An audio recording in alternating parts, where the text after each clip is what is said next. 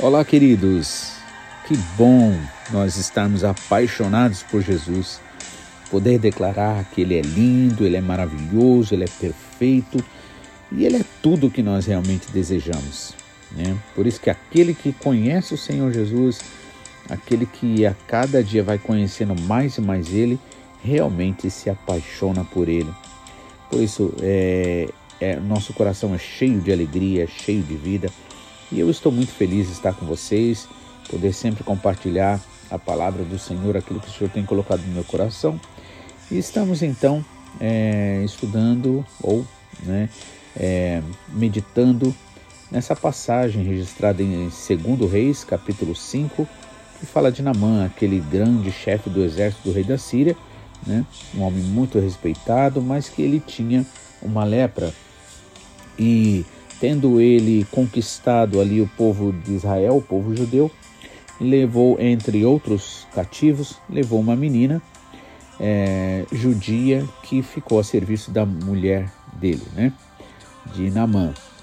E essa menina, pelo seu coração puro, maravilhoso e pelo propósito que Deus já tinha, né, para a vida de Namã, pois muitas vezes a gente pensa que é, a salvação é só para nós, mas o Senhor com certeza ele tem a sua salvação aí, né? E ele quer alcançar o máximo de pessoas, aliás, na verdade todos, né? O Senhor quer alcançar todos, né?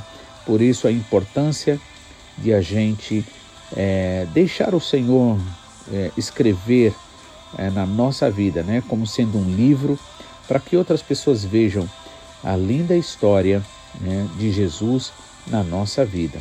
Né? E aquela menina ela faz isso, né? Ela ali testemunha sua fé, né? E deseja que o seu é, Senhor seja curado. A mulher de Namã acredita, então fala com Namã, Namã também acredita e vai até ao rei da Síria. O rei da Síria então faz uma carta e envia para o rei de Israel. Acontece que o rei de Israel ele fazia parte do povo de Deus, mas a sua fé não estava fortalecida é, nesse Deus de amor, de graça e misericórdia, e por isso ele fica desesperado, rasga suas roupas, né, quando ele recebe aquela carta é, do rei da Síria dizendo que estava enviando Namã para ser curado. E aí ele se desespera, diz assim: Sou eu Deus para ferir, para matar e para ressuscitar né, e dar vida. Então, só que o profeta, é, é, profeta Eliseu, ele fica sabendo desse desespero do rei, e aí é isso que nós vamos ver hoje. Né? É, versículo 8 diz assim: Sucedeu, porém, que, ouvindo Eliseu, homem de Deus, que o rei de Israel rasgara as suas vestes, mandou dizer ao rei: Por que rasga as tuas vestes?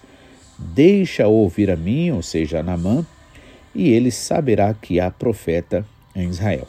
Agora veja que interessante. Duas visões opostas, né? E é isso que é importante se entender.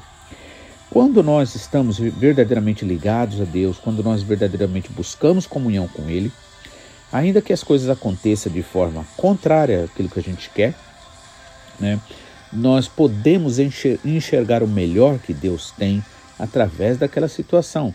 Né? E que é o caso de, do, de Eliseu, né? o profeta de Deus que vivia ali em comunhão com Deus, ou seja, se alimentava todos os dias, né? For, eh, tinha sua fé fortalecida. Em contrapartida, o rei de Israel, né? ele, é, ele não consegue ver a coisa boa. Por quê? Porque ele vê no lado natural das coisas. Então, por isso, é muito importante que eu e você realmente fortaleça a nossa fé, tenhamos a nossa fé fortalecida. Se nós não tivermos a fé fortalecida, a gente vai ver todas as situações de uma forma materialista, de uma forma é, natural, ou como a Bíblia diz, né, carnal, né, da forma mais é, é, distante de Deus, da vontade de Deus, que foi o caso do rei. Veja só, é rei de Israel, ele tem um grande cargo, faz parte do povo de Deus, pertence a Deus, no entanto, não pratica a sua fé em Deus. Então não basta você dizer ser cristão, ser evangélico, seja lá o que for, é preciso você ter um relacionamento sincero e verdadeiro. E esta é a nossa busca, tá? De todos os dias. Por quê? Porque a nossa tendência, a minha tendência, a sua tendência é se afastar. E isso acontece de forma tão natural que muitas vezes a gente mesmo não percebe. Mas o Espírito Santo sempre nos traz de volta quando nós damos ouvidos ao Senhor. E glórias a Deus, que aí tem sempre alguém, né? Também o Senhor sempre usa alguém para trazer uma palavra de conforto, aquele que vive em comunhão com Deus. Se você estiver em comunhão com Deus, o Senhor vai te usar para levar a palavra de paz, de alegria, de esperança para outras pessoas. Então, além de você ter a melhor visão ou melhor entendimento daquilo que Deus tem para você. E aí, por isso que o profeta Eliseu disse, né? É, por que rasgastes tua, as tuas vestes, né? Ou seja, não há motivo para isso. Deixa ouvir a mim, manda para mim, e ele vai saber que há profeta em Israel. Agora vamos entender né, mais uma coisa maravilhosa. Vamos ler o 9. O 9 diz assim: Veio, pois, Namã com seus cavalos e com seu carro e parou à porta da casa de Eliseu. Olha só agora que vai acontecer. Então Eliseu lhe mandou um mensageiro, ou um servo, um empregado, a falar com Namã, dizendo, dando uma ordem: lava-te sete vezes no Jordão, e a tua carne né, se tornará como de criança e ficarás purificado. Então veja que interessante. Namã vai com toda aquela pompa. Namã leva presentes, leva ouro, leva prata, leva roupas, leva roupas finíssimas para dar de presente.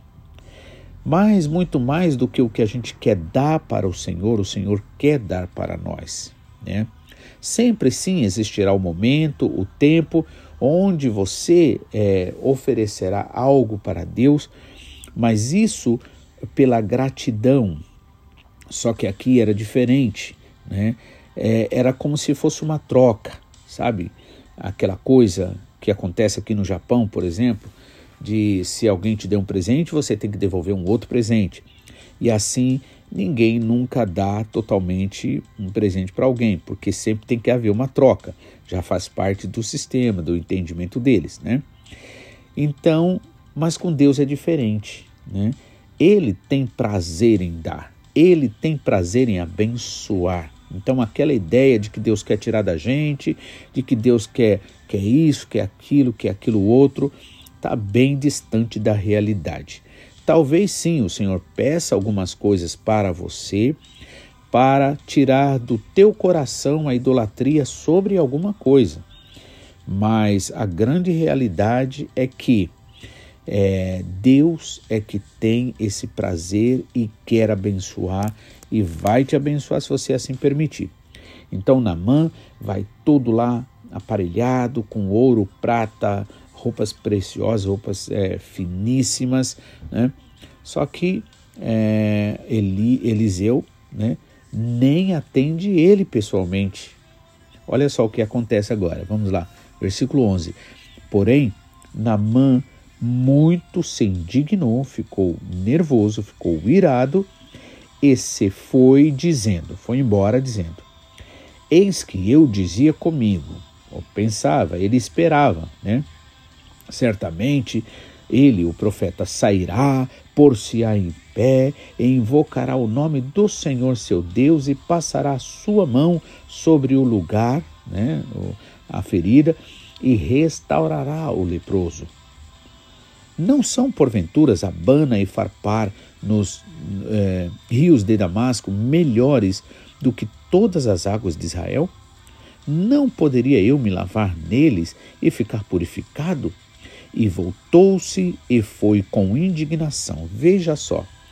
E aí Deus trabalha através dessa atitude simples de Eliseu, do profeta Eliseu, exatamente o ponto necessário na vida de Naamã, que era o que? O orgulho. Naamã estava acostumado a ser honrado, Naamã estava acostumado a ver as pessoas admirar ele, apesar da doença dele que escondia, né? ninguém sabia, exceto os, os mais íntimos. Né? Só que é, Deus é assim, ele trabalha exatamente no ponto nevrálgico né, da questão, o orgulho humano.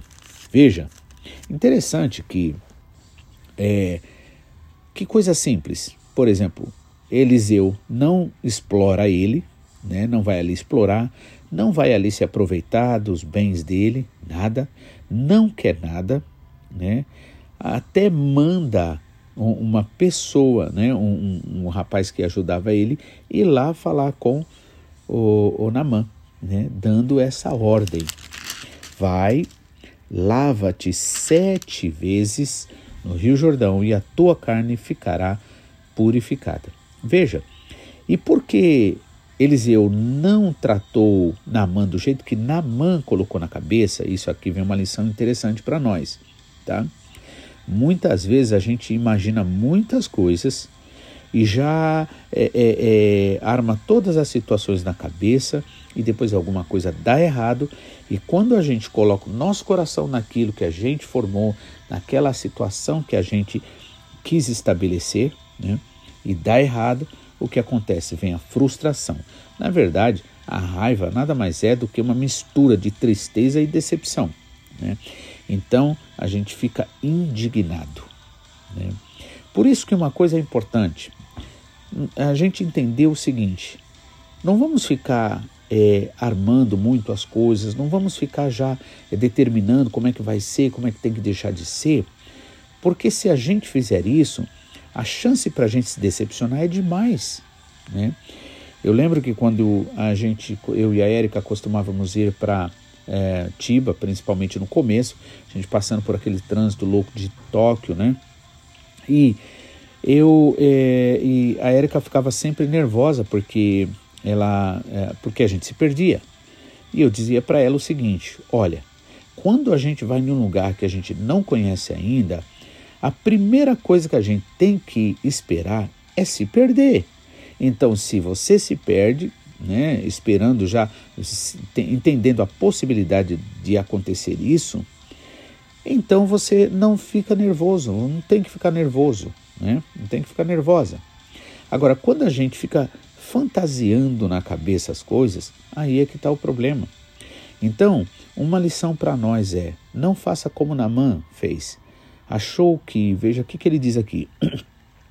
Certamente ele pensou, né? Certamente ele sairá, por-se em pé, e invocará o nome do Senhor, seu Deus, e passará sua mão sobre o lugar e restaurará o leproso.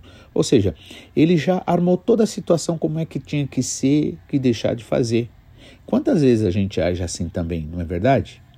Quantas vezes nós é, é, determinamos como é que tem que ser, né? Porque queremos estar no controle, queremos que aconteça do jeito que a gente acha porque é, é, as, muitas vezes também nem acreditamos nos outros, acreditamos só em nós, né? Somos narcisistas, em outras palavras, muitas vezes, né? Achamos que nós somos tudo, conhecemos tudo, sabemos de todas as coisas. Mas Deus quer nos dar, nos dar descanso. Por isso, Ele pede para a gente crer nele, né? descansar nele e crer que, independente de qualquer resultado, né? Ele está no controle. Por isso, que fica essa lição hoje para você. Mas amanhã a gente vai comentar mais sobre isso, porque tem coisas maravilhosas para a gente aprender, né? E precisamos colocar em prática, descansando, confiando sempre no Senhor.